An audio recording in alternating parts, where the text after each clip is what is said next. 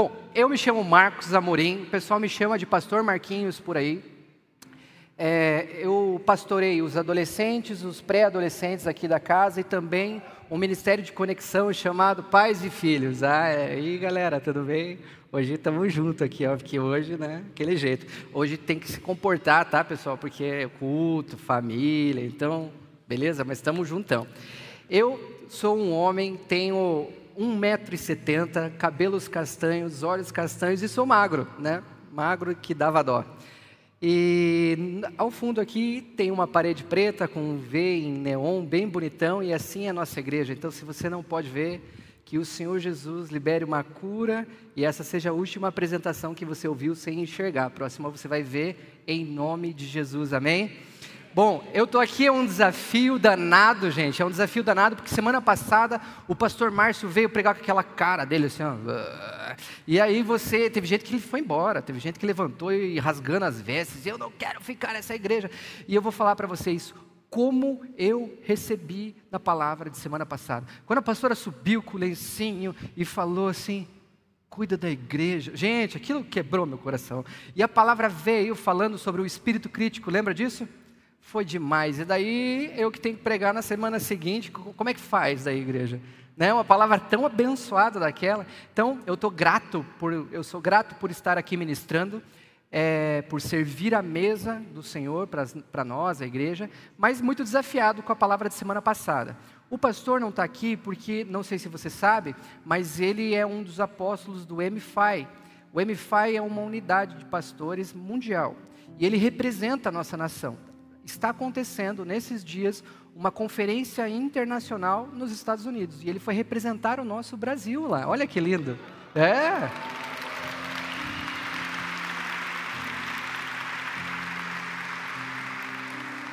Eu fiquei orgulhosão do pai, né? O pai foi viajar lá e foi representar a nossa nação, gente. Uau, né? É bom demais, pastor Márcio. Deus abençoe, pastora Nani. E ele pediu para dar um recado para vocês, muito importante. Na próxima semana haverá eleições do conselho tutelar, do conselheiro tutelar.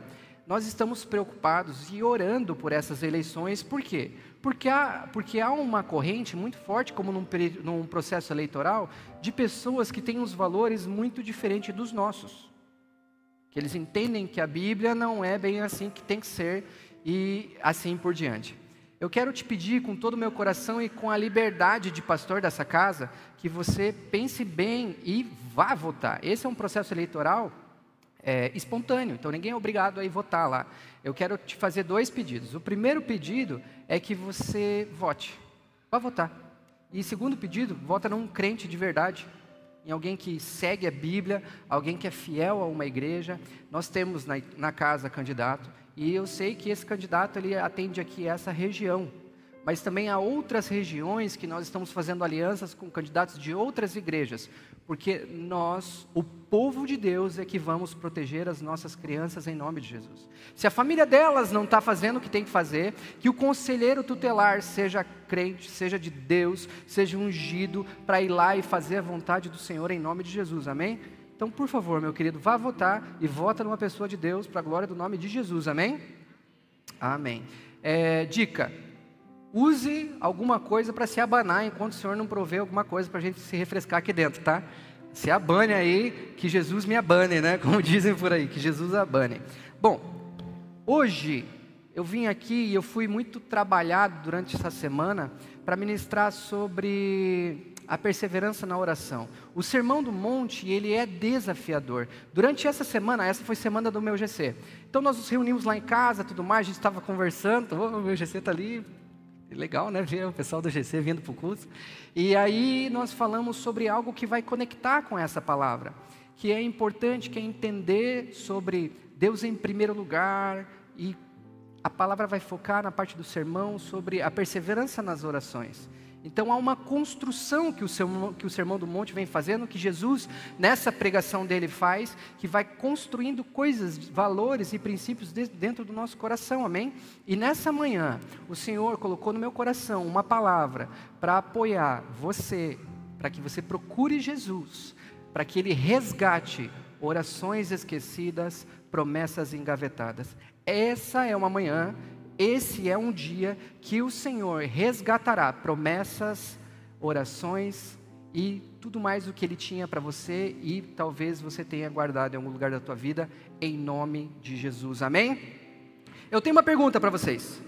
Por que as pessoas, nós não, né? Nós não, nessa igreja não, mas por que, igreja, as pessoas esquecem as promessas de Deus? Por que as pessoas abandonam as promessas de Deus e deixam de orar por aquilo que o Senhor falou um dia para elas? Por quê? Por qual motivo? Eu quero, vamos orar para a gente começar essa palavra? O Senhor já está aqui dentro, Ele já está falando muito conosco, louvor foi bênção, mas eu quero orar, eu quero orar com você em Mateus 6, do 9 ao 13. Vamos orar. Pai nosso que estás no céu, santificado seja o teu nome, venha o teu reino, seja feita a tua vontade, assim na terra como no céu. Dá-nos hoje o nosso pão de cada dia Perdoa as nossas dívidas, assim como perdoamos os nossos devedores. E não nos deixe cair em tentação, mas livra-nos do mal, porque teu é o reino, o poder e a glória para sempre. Amém? É estranho orar lendo a Bíblia assim, né? Não é estranho? Esquisitinho, né? Vamos orar para começar a palavra? Aí o pastor puxa o Pai Nosso. Ué, estou na igreja certa? mas está na Bíblia. E mais, está no Sermão do Monte. O pastor Cipre, ele pregou sobre esse trecho, sobre a oração, o modelo de oração. E Jesus continua no Sermão do Monte até que ele chega nesse ponto que nós vamos pregar, que é Mateus do 7, do 7 ao 12. E Jesus fala sobre a perseverança na oração. E ele fala assim: Peçam e lhe será dado, Busquem e encontrarão, batam e a porta lhes será aberta. Pois todo aquele que pede recebe, o que busca encontra, e aquele que bate a porta será? A porta será? Aberta. Qual de vocês, se o seu filho pedir pão, lhe dará uma pedra? Ou se pedir peixe, lhe dará uma cobra? Se vocês, apesar de serem maus, sabem dar boas coisas aos seus filhos, quanto mais o Pai de vocês, que está nos céus, dará coisas boas aos que lhe pedirem. Assim, em tudo façam aos outros o que vocês querem que eles lhes façam, pois esta é a lei e esses o profeta. Essa é a lei e os profetas. Bom, aqui Jesus ele estabelece um processo de oração, um processo de perseverança em oração, e que consiste em consiste em pedir, buscar e bater. Você pede, você bate, ups, ou você pede, você busca e você bate. Nós entendemos que esse processo é um processo gradativo, crescente de uma oração, onde um primeiro nível da tua oração, da tua, do teu pedido, do teu clamor a Deus é o pedir, como eu falei, é um pedido. Você vai e você pede ao Senhor, você ora ao Senhor e você pede. E aí a tua oração precisa ser gradativa, ela deve continuar numa crescente. Ela não teve resposta, então o que você faz? Você desiste da oração? Você abandona a promessa? Não, você passa a buscar a resposta do Senhor. Então você sai de um lugar onde você estava somente orando e você vai para um lugar onde você está se movimentando. Perceba que Jesus está falando de uma crescente, de algo que vem de você. E até um terceiro estágio que vem o bater que nós podemos falar até como uma atitude de desespero, onde você bate, por favor, abre a porta, como um visitante na madrugada que está perdido, está sendo perseguido, alguém que está fugindo de, de um assassino, de um ladrão, eu não sei, ele vai bater desesperadamente. Aquele que precisa, bate desesperadamente. Então veja, eu fiz, eu, eu não sou tão bom quanto o pastor Márcio para fazer uma encenação, mas eu comecei com uma provocação. Pedir, buscar e bater não tem a ver com oração vã, repetitiva. A oração do Pai Nosso, ela é genuína, ela é boa, ela é quente, como a gente fala por aí, não é verdade? Ela tava, ela ali o quente de Deus para nós. Mas a verdade é que se você fica na repetição vã, aonde se enquadra nisso, no pedir, buscar e bater, se você fica numa ladainha, repetindo, repetindo e repetindo?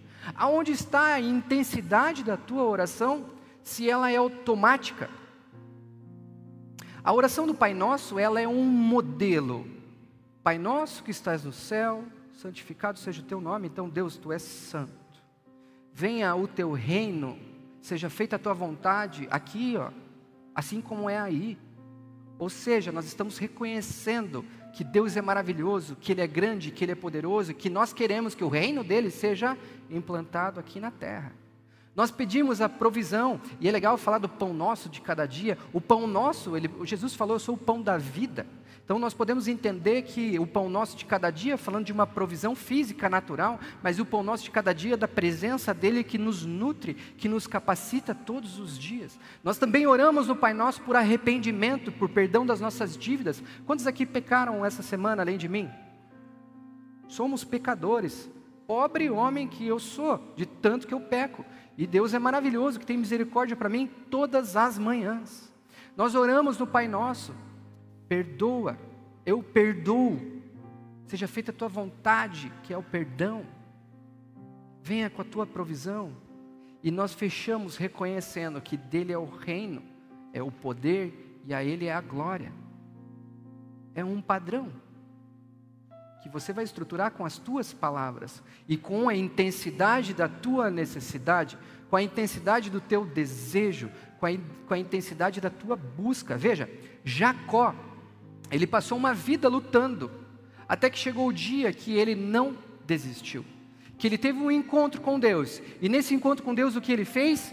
Ele lutou com Deus, ele lutou com Deus, então Jacó estava batendo. Assim como a viúva, frente ao juiz Inico, que ela vinha diante do juiz e falava: Juiz, julgue a minha causa. E aquele juiz que não era justo, ele não se preocupava com a viúva e o que ele fazia? Não vou te julgar, não vou cuidar do teu problema. E a viúva perseverava ali com o juiz, até que um dia que ele falou assim: não aguento mais essa mulher, deixa eu fazer o que ela está pedindo. E ele foi e julgou a causa dela.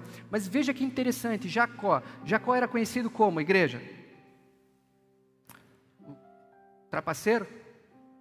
O nome dele é usurpador, trapaceiro, ladrão, aquele que agarra pelo calcanhar, por causa da forma que ele nasceu. Mas existe uma forma de você estudar a Bíblia, e isso é muito legal, que você vai na Bíblia e, e tenta entender. Você quer entender uma palavra? Ah, o nome de Jacó é aquele que agarra o calcanhar. Calcanhar. Aonde é a primeira citação de calcanhar na Bíblia? Gênesis 3,15. E Gênesis 3,15 está falando sobre uma sentença, uma, está falando da sentença sobre Satanás. E o que Deus falou para Satanás?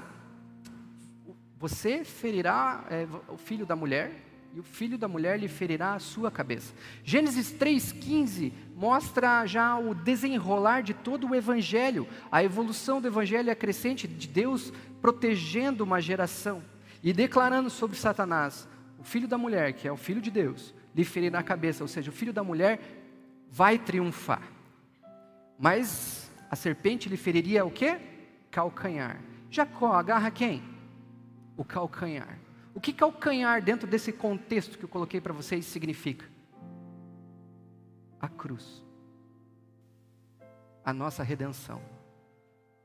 E aí então Jacó, nessa breve ilustração que eu te coloquei, ele passa de usurpador, de trapaceiro, assim como eu, não vou falar de você, falo de mim, para um cara que depende de Cristo e agarra na cruz agarra na cruz e não solta.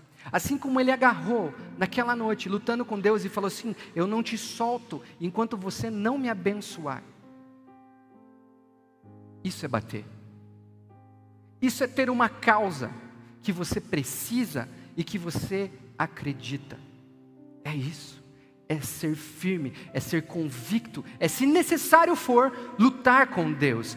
E nós sabemos que nós podemos e nós temos onde agarrar, que é na cruz, porque lá na cruz as tuas promessas e as tuas necessidades já foram atendidas e supridas. É lá na cruz que nós recebemos tudo que Cristo conquistou para nós. Foi lá que a coisa aconteceu. Foi na entrega da vida dele. Nós podemos agarrar na cruz, assim como Jacó. E nós devemos ser insistentes como a viúva que buscou o juiz em todo tempo, em todo tempo, em todo tempo, até que ele se cansou e julgou. Quantos aqui têm orações que foram engavetadas? Promessas esquecidas. O Senhor vai resgatar essas coisas nessa manhã. Eu trouxe um bilhete que Isso aqui eu tenho que ler porque é realmente importante. O fraco chama a sua fé, chama de fé, perdão, vou ler de novo. O fraco chama de fé a sua presunção ou a sua passividade. O fraco chama de fé a sua presunção ou a sua passividade. Se Jesus, num dos principais sermões que ele traz, ele fala assim: pedir, buscar e bater é presunção da minha parte acreditar que se eu falar, Deus, eu te apresento a minha petição, amém, em nome de Jesus, faz aí, tchau. É presunção da minha parte que o Senhor agora está obrigado a atender a minha oração. É presunção da minha parte entender que se eu tenho uma petição, então eu faço uma simples oração. É passividade da minha parte não fazer nada diante de uma necessidade que eu tenho, porque o Senhor não tem necessidades. O Senhor não precisa de nada, Ele é Deus poderoso, nós temos nossas necessidades. É passividade, é presunção. Pode um jovem solteiro, uma jovem solteira, que está esperando a consagrada ou consagrado daquele jeito, simplesmente fazer uma oração e falar: Senhor, envia a promessa não tomar banho, não cortar o cabelo, não passar um perfuminho desodorante, não cuidar da carenagem, não estar nos lugares certos, não cuidar da sua vida devocional. Como que é o nome disso? Presunção. Está se achando. Ah, porque eu orei, Deus vai enviar a promessa. Certo, você tem uma promessa mas qual está sendo a sua contribuição no caminho desta promessa? É passividade. O homem desempregado que tem uma família dependendo dele, ficar dentro de casa assistindo jogo de futebol, enquanto ele pensa assim: "Ah, eu já orei, Deus vai mandar o meu emprego". E ele chama de fé. Fé sobrenatural. Não, o Senhor vai mandar. Meu querido, minha querida, Jesus ensina no monte que nós devemos pedir. Se nossas orações não foram atendidas, nós devemos buscar. Se nós ainda não encontramos, nós temos que bater. E aí a coisa já está assim, ó, no desespero. Já é descontrolado. Já é, vamos Deus, você precisa fazer alguma coisa. E abandona, abandona o lugar de presunção e de passividade. Fé é você acreditar que Deus vai fazer. Fé é você entrar no mar enquanto ele não se abriu, tendo certeza que ele vai se abrir. Não é você sentar na areia e falar assim: ah, beleza, o exército não vai chegar.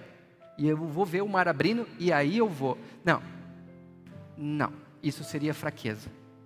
Você entende isso? O Senhor nos chama a levantar-nos e avançarmos em uma oração perseverante.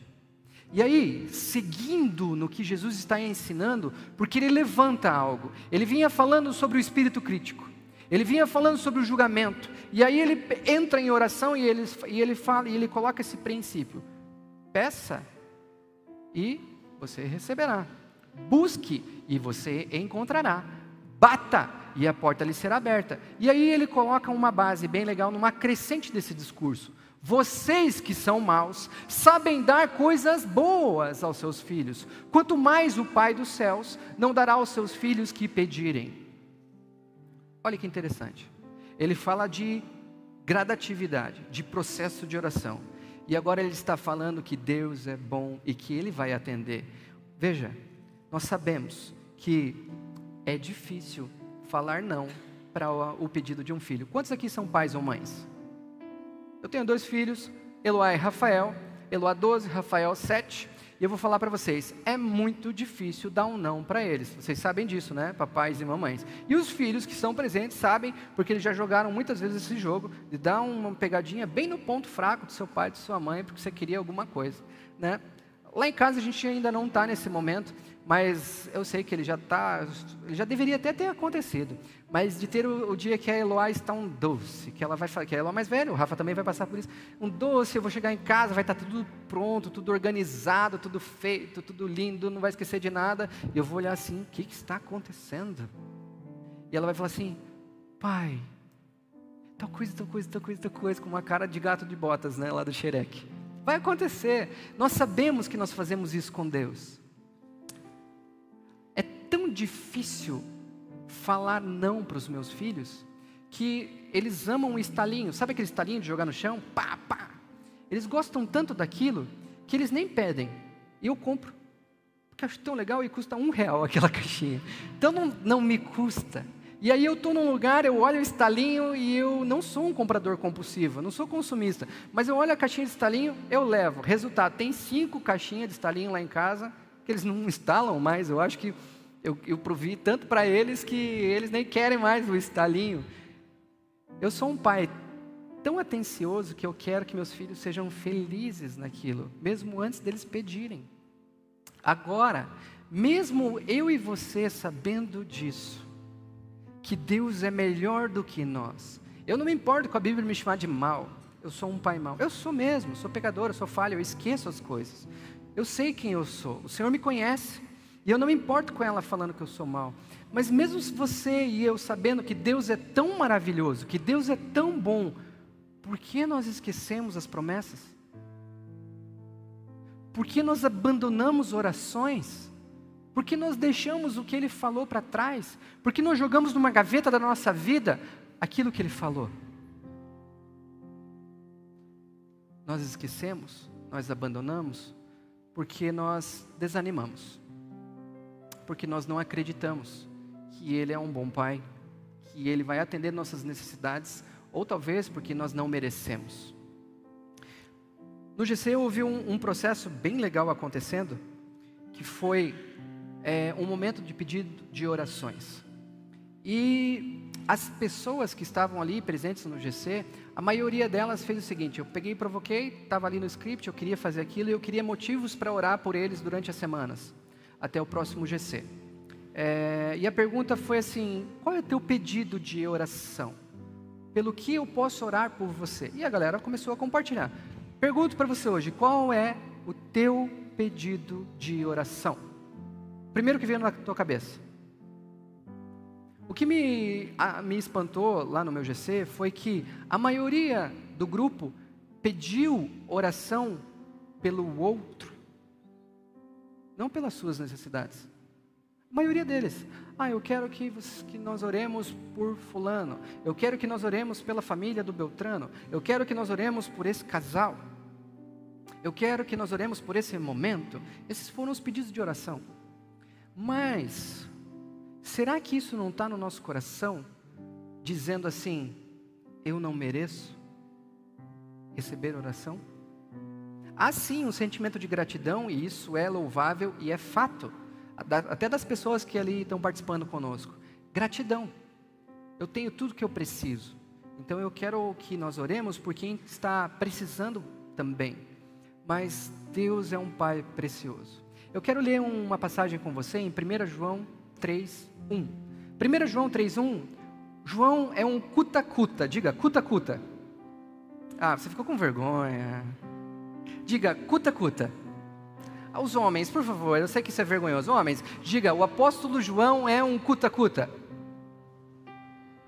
Aê, eu mexi com vocês agora. Vamos, vamos né, mexer com as nossas cadeias aí, com as nossas coisas. Olha o que, que João, o cuta-cuta, esse cara, ele era mesmo o cara do amor. Olha o que, que ele escreve.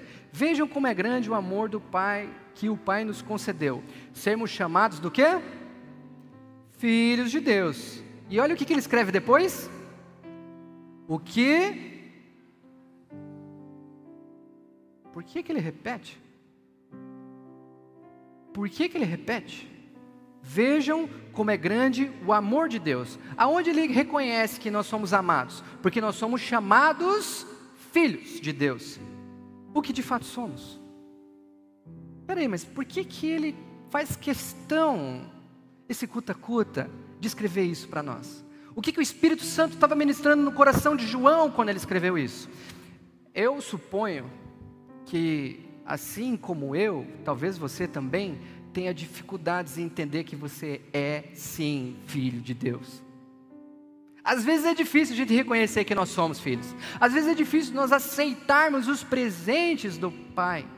Às vezes é muito difícil reconhecer nossas necessidades ou até os presentes que o Senhor nos envia como filhos. Às vezes a gente nem pede e Ele manda. E é difícil reconhecer.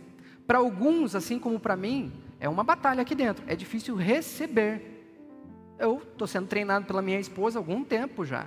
E eu tenho sido treinado nisso, em ser grato, em receber. Mas veja o que o Cuta Cuta do João escreveu para nós. Nós reconhecemos o amor de Deus porque somos chamados filhos de Deus, o que de fato somos. Então, se na tua cabecinha pensante passa o seguinte pensamento, eu não sou bem filho, eu não mereço, eu não, eu não, eu não, eu quero te falar com as palavras de João, você de fato é filho e filha do Senhor Deus. Você é filho, você é filha, e eu vou falar para vocês: é fácil dar não para quem não é meu filho. Se chega uma criança para mim hoje e fala assim: tio, vai ali na esquina e compra uma caixa de estalinho. Eu vou olhar assim: criança, da onde você veio? Não é verdade? Eu estou ocupado aqui, eu estou tô, tô na igreja. Talvez depois, se eu lembrar, eu trago para você. Mas sei lá, e o Rafa chegam para mim e falam assim: Papi, eles me chamam de papi, e tudo bem, já venci minha vergonha sobre isso, tá? Papi, não sei o que, não sei o que, compra uma caixinha de estalinho para mim. Cara, vai terminar o culto, eu vou comprar uma caixinha de estalinho. Porque eles são os meus filhos e eu quero ver eles felizes. Mas ei, Jesus ensina que eu sendo mal dou coisas boas, Deus sendo bom dá coisas melhores. Melhores. Então o que eu quero te falar nessa manhã é: o Senhor Deus, Ele tem paternidade para você. Reconheçamos que Ele é o nosso Pai, porque de fato nós somos filhos e filhas do Deus Todo-Poderoso, o Criador do céu e da terra, o absoluto. Ele é o cara, Ele é dono de tudo, Ele manda em tudo, é o dono da banca. E você é filho e filha dele. O que, que o filho tem direito? A sua herança. O filho, ele precisa fazer algo especial para o seu pai. E está aqui, e eu vou ler de novo para você, lá no versículo 11, o finzinho dele. Dará coisas boas aos que? Dará coisas boas àqueles que? E o que Jesus fala que nós devemos pedir, buscar e bater. Deus ele vai atender a tua oração quando você pedir. Ele conhece tuas necessidades, mas Ele quer conhecer nosso coração. Veja, Jesus saiu do trono, Ele morreu numa cruz por mim e por você, para que você não buscasse Ele. Por acaso foi para isso? Ele só queria te dar salvação e não queria te dar um relacionamento? Se fosse só pelo relacionamento, teria o véu que separava a arca da aliança, que representava a presença de Deus, sido rasgado ou ele teria continuado intacto? Deus ele mandou um recado, tipo esse recadinho aqui, ó. Ele escreveu num bilhete para você não escrever, e o bilhete é a Bíblia inteira. Eu amo você. A Bíblia fala que o reino do, de Deus é como um tesouro, e o cara que encontra esse tesouro, ele vende tudo que tem para comprar propriedade onde o tesouro está enterrado. O tesouro do reino de Deus é o fato de nós sermos filhos dele.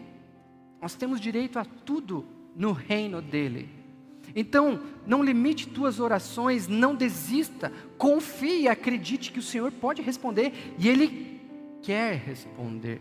Às vezes a gente pensa assim: ah, o Senhor é poderoso, Ele está num trono cuidando do, da terra inteira, Ele não se preocupa com as minhas orações. Alguns podem pensar: ah, eu não sou tão importante para que Deus ele me escute.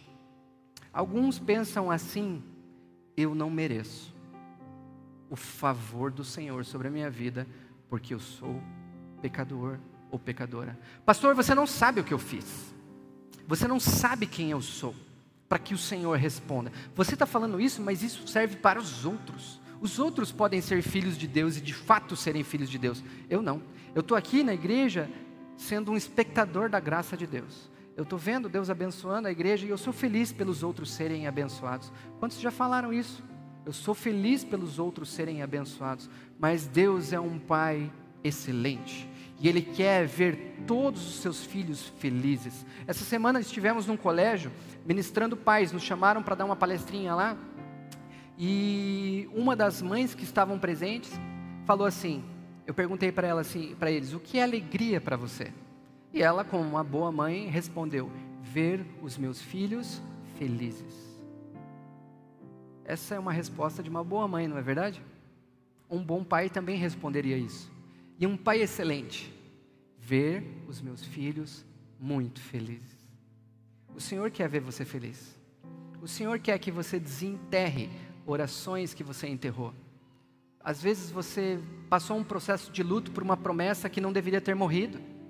Às vezes você entregou algo, para o Senhor que não deveria ter entregue ainda, que você deveria estar no nível de bater, de bater, de bater, de bater na, em oração, de perseverar em oração. Bata e será aberto. É tempo de voltar a coisas esquecidas. Você tem coisas esquecidas na tua vida? Coisas que o Senhor te deu, te entregou, te prometeu e você deixou para trás? É tempo de voltar. É tempo de voltar ao tesouro, que é entender que nós temos um pai. E você tem um pai que se preocupa. Ele não quer zombar da tua cara. Se você pedir pão, ele vai te dar pedra. Ele não quer colocar a tua vida em risco. Você pedindo um peixe e ele te dará uma serpente. Ele não quer fazer isso. Ele não vai fazer que você passe vergonha. Tenha fé. Acredite que ele é um bom pai. Avance em oração. Mantenha a tua posição no lugar de oração. Assuma teu posto. Avance. Viva o que o Senhor tem para você. Esse é o tempo. Esse é o momento. Não tem por que mais esperar. Não desista mais. Avança. Continua avançando. E ele, pensando nisso, ele fecha, e ele fecha um bloco do Sermão do Monte, onde ele está falando dos nossos comportamentos, e depois ele vira, ele começa a falar de salvação, de frutos, de serviço. Mas aqui Jesus ele fecha essa parte que ele vem falando de comportamento das pessoas que nós estamos estudando nessa série. Ele fala de divórcio, ele fala de postura, fala de perdão, fala de oração, fala de perseverança de oração, enfim, ele coloca tantas coisas e Jesus ele, ele cita uma conhecida como regra de ouro, que é o versículo 12. Só que ele traz a regra de ouro de um modo especial como nunca antes tinha sido falado. No passado você encontra coisas semelhantes a isso, mas a frase no passado era assim: não faça aos outros aquilo que você não quer que faça a você. É uma frase negativa, é uma frase de se você não quer o mal, não faça o mal. Jesus ele pega isso tudo e resume o comportamento esperado de um cristão. Como ele resume? O que você quer que lhe faça, faça ao outro. Ele tira as pessoas de uma postura defensiva na vida deles e coloca eles numa postura de atividade. Você percebe como nessa parte do Sermão do Monte Jesus vem falando de atividade? Uma crescente de oração e uma postura de ser um abençoador? Mas como nós podemos ser abençoadores dessa geração? Nós temos como prover estalinho para a igreja inteira? Até temos, mas vai ter dificuldade. Nós temos como prover o ar-condicionado, nós teremos. Nós ainda estamos resolvendo o problema das cadeiras, né? Se você não embarcou lá no centro que lá vem Jesus, por favor, vamos lá, porque vamos puxar essa fila para acontecer uma climatização, alguma coisa aí, porque o verão vai ser quente. Jesus ele muda a perspectiva das pessoas, diz: saia da defensiva e vá para a ofensiva do amor. Vá para a ofensiva da bênção. E ele poderia ficar dias e mais dias pregando no monte, falando de vários exemplos que as, poderia, que as pessoas poderiam ter na vida delas, mas ele fecha tudo, falando assim: ó, o bem que você quer, faça ao outro. Deixa eu ler para ser fiel às Escrituras. E fala bem assim: assim, em tudo, façam aos outros o que vocês querem que eles lhes façam, pois essa lei e os profetas. Ele resume tudo em poucas palavras. Tudo em poucas palavras. Mas tá bom.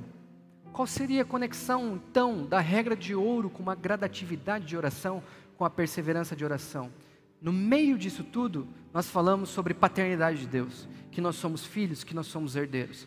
Aquele que sabe que encontrou um tesouro em Deus, aquele que sabe que encontrou a graça de Deus, teve um encontro com Jesus, ele sabe que ele tem direito a tudo. Esse que tem tudo, ele pode dar tudo porque ele sabe que ele teve acesso a um tesouro infinito, um tesouro que não vai acabar, um tesouro que ele não teve trabalho para construir e que ele pode sim, e o Pai quer que ele seja derramado sobre o próximo. Esse é o Evangelho, e nisso se resume a lei e os profetas. Tudo que havia sido escrito antes desse momento, Jesus resume nisto. A lei, aquilo que foi escrito e aquilo que foi declarado sobre a nação. Tudo isso se resume em o bem que você quer, este você faz. Quantos aqui não querem ser abençoados? Quantos aqui não querem ter férias na praia? Quantos aqui não querem trocar de carro? Quantos aqui não querem uma família abençoada? Quantos aqui não querem se formar na faculdade, ter um emprego legal? O bem que você quer, este você derrama. Mas como eu posso derramar? Resolva o teu coração em Deus. Entenda que os recursos que estão na sua mão não são seus, são dele. Ele deu para você e você libera, e Ele te dá mais, e você libera, e nós vamos vivendo uma vida abençoada. E aqui nós fechamos, falando que o seu relacionamento com Deus, ele é a base do seu relacionamento com os outros. Se o seu relacionamento com Deus é um relacionamento de escassez, um relacionamento raso, um relacionamento onde você entende que Deus não vai te dar nada, assim você se relacionará com outras pessoas, na defensiva, não sendo o abençoador, não sendo o carinho e o abraço que as pessoas precisam. Aí as pessoas podem falar para você assim: Ei, por que você está assim? A grande verdade é porque ou o Senhor está tratando você, ou você está longe do Senhor. essa manhã, o Senhor quer resgatar algumas coisas das nossas vidas, promessas esquecidas. E esse lance de buscar a Deus e não ser atendido não é fácil. Todo mundo passa por um momento assim, porque essa crescente foi Jesus que falou e ela é genuína. Pedir, buscar e bater. Na conferência Legado, eu fui muito confrontado em uma palavra. E eu decidi naquela palavra que eu teria um tempo separado para Deus, que eu teria o meu encontro com o Senhor em algum lugar. Eu ia pegar uma barraca e eu ia para o meio do mato ficar na barraca sem comer. Eu ia ter um jejum de um final de semana, eu e Deus, e ali seria o meu encontro. Porque eu queria ouvir de Deus. Se eu não ouvi algumas coisas no passado, eu não quero mais perder tempo na minha vida, eu não tenho mais tempo a perder e no meu coração há um sentimento de urgência para aquilo que o Senhor quer fazer na vida dos adolescentes, dos pré-adolescentes e das famílias dessa casa. Me dá um, ciricutico assim quando eu fico pensando que a galera está se perdendo. Eu quero fazer, eu quero trabalhar, eu quero. Puxa vida, a Rebot está tendo uns bagulho ali acontecendo de pessoas que vêm para trazer bagunça, e a gente está sendo firme com eles, está ali, porque eu tenho urgência para que esses que vieram bagunçar se convertam logo e virem líderes nessa casa. Então eu tenho isso dentro de mim, sabe? E na palavra, no confronto que eu recebi do Senhor, eu fiquei pensando assim: Senhor, será que no caminho o Senhor me entregou algo importante e eu esqueci? Me deu essa preocupação. Será que eu coloquei na gaveta alguma coisa? Eu vou, eu vou me separar. E eu terminei. Não, eu vou, eu vou, eu vou. E aí um irmão aqui da casa cedeu uma chácara que ele tem. E eu fui para a chácara com a minha barraquinha na sexta-feira. No final da tarde, peguei a barraquinha, cheguei lá, ele falou por aqui, por aqui, por aqui, e vazou e me falou assim: Você não vai comer mesmo? Eu falei: Não vou comer. Deixa comigo, vai dar tudo certo. Domingo a gente se encontra. E aí, é, quando eu terminei as coisas, e eu fiquei olhando e o dia foi se apagando e eu comecei a orar. Algo estranho aconteceu.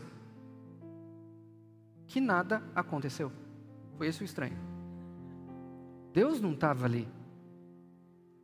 Aí eu falei assim: ah, não, beleza, estou começando, né? Deixa eu fazer minha oração aqui, deixa eu pedir para que venha o céu na terra, e deixa eu me arrepender dos meus pecados.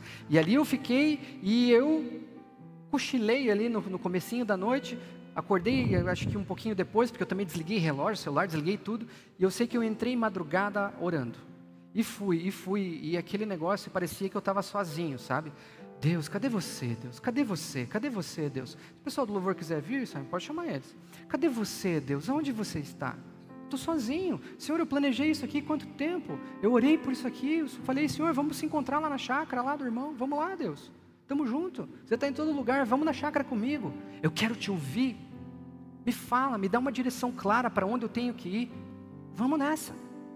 E aí você não está aqui, Deus? Eu estou me sentindo sozinho. E aí eu chorava. Deus, eu estou sozinho, cadê você? E eu fiquei desesperado, sabe? Pô, estou perdendo tempo. E foi a madrugada. E veio a manhã e os passarinhos cantaram e Deus preparou uma manhã, de, um final de semana de calor no meio do inverno para mim, graças a Deus. E ali veio aquela manhã e eu dormindo, orando, dormindo e orando, e foi embolando aquela frustração no meu coração. Eu falava, Deus, eu não acredito que você me trouxe aqui para nada. Aí eu já, até eu estou falando errado, né? Eu não acredito, Deus, que eu vim aqui para nada. Eu não acredito, Deus, que eu vim aqui para ficar sozinho. Eu estou com fome. Eu estou morrendo de fome, Deus. Eu vou beber um gole de água. Daí eu ia pegar a água, enchia a cara de água, e, orando, lendo, estava lendo um livro, lendo a Bíblia, buscando o Senhor e buscando o Senhor. E passou aquele sábado e eu, veio a noite, aí eu já estava muito chateado. Muito chateado. E aí quando entrou a noite, eu falei para Deus, Deus, tá de brincadeira comigo. Por que você me deixou aqui? Eu vou para casa. Eu vou eu vou para casa, não quero ficar aqui mais. Estou sozinho aqui. Eu esperava que o Senhor estivesse aqui. O Senhor não é meu pai? E foi esse o meu coração. Um coração abandonado. Dentro de uma expectativa que eu tivesse na presença do meu pai. Eu queria um colo. Eu queria, sabe, uma xícara de café e duas poltronas. Ele comigo, falando no meu coração, falando das orações que eu esqueci, das promessas que eu engavetei falando das minhas frustrações, dos meus erros. Deus, eu quero ser um homem melhor. Venha falar comigo. Já deu tempo de esquentar a água, Deus. Será que não está pronto o café já? Venha sem café, Jesus. Estou de jejum mesmo. Venha sem nada. Só venha. E a noite veio. E o grilo estava cantando. E o mato estava crescendo lá fora, que aquele lugar era quieto, você ouviu o mato crescendo. E a madrugada veio e eu já não queria mais orar. Eu falei, Deus, eu vou dormir. E aí eu comecei a dormir, mas eu não conseguia dormir porque eu queria orar, eu queria Deus e eu queria comer. e eu estava ali naquela coisa. E eu não aguento, eu falava assim, eu não vou mais tomar água porque eu não aguento mais ir no banheiro fazer xixi. E o banheiro na chácara, vocês entenderam. Beleza, né? E até que chegou o domingo de manhã. Foi a mesma coisa. Aí eu deitei na barraca, abri ela e fiquei olhando para cima. Estava tão bonito aquele, aquela manhã. Tão bonito, tão bonito. Eu olhei o sol e eu estava já me achando um cara do mato que sabe ver o horário pelo sol. Eu falei assim, deve ser agora, acabou de amanhecer, hum, deve ser seis da manhã agora, o sol já está mais alto. Quando ele chegar mais ou menos aqui, deve ser meio-dia eu vou embora quando ele estiver quase lá. Eu estava assim, né? Contando as horas. Mas eu determinei algo no meu coração. Eu falei assim: eu não vou embora enquanto eu não terminar de ler esse livro, eu não terminar de ler esses capítulos da Bíblia e eu não escrever uma carta. E aí eu deitei, fiquei olhando e em cima tinha ali umas árvores e tem aquela sementinha que cai girando.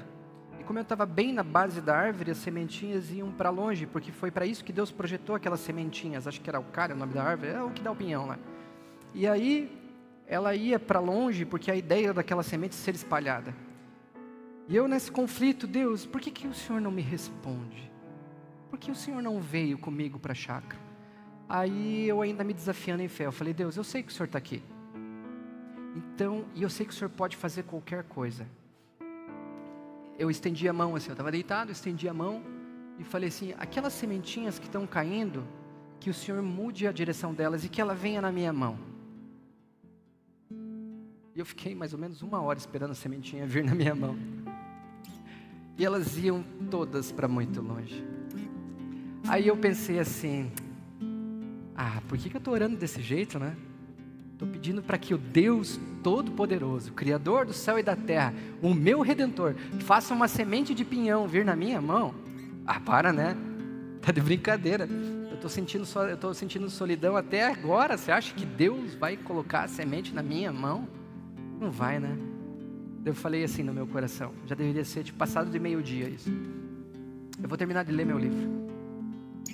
E uma das expectativas que eu tinha para aquela manhã, para aquele final de semana, é que Deus resolvesse uma luta que eu estava tendo. Eu me sentia muito inadequado para fazer o que eu faço.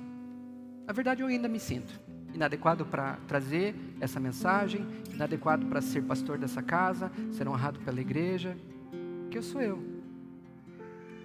E aí, quando eu subi, peguei aquele livro, comecei a ler, faltavam três capítulos. E um desses três capítulos, o escritor daquele livro conta uma parte do testemunho dele que é exatamente o que eu estava sentindo. Eu falei assim: o Senhor falou comigo. De uma forma bem natural, porque esse cara escreveu esse livro há algum tempo já. Mas o Senhor falou comigo aqui. Eu escrevi a carta que eu estava escrevendo, muito feliz. Fiquei contemplando ali aquelas árvores, os passarinhos, um pouquinho mais. E respirei assim e falei assim: não foi o que eu esperava. Esse tempo, esse final de semana, eu não tive as experiências que eu queria, mas eu fui tratado em uma das áreas que eu precisava ser tratado. E eu levantei daquele lugar e falei assim: vou desmontar minha barraca lá embaixo na chácara, porque o Senhor é bom e Ele não me abandonou. E assim é: o pedir, o buscar e o bater nem sempre Ele trará respostas conforme a nossa expectativa, porque Ele é um bom Pai e Ele sabe que nós precisamos, mas Ele é um cuta-cuta. Não sei se você consegue ver.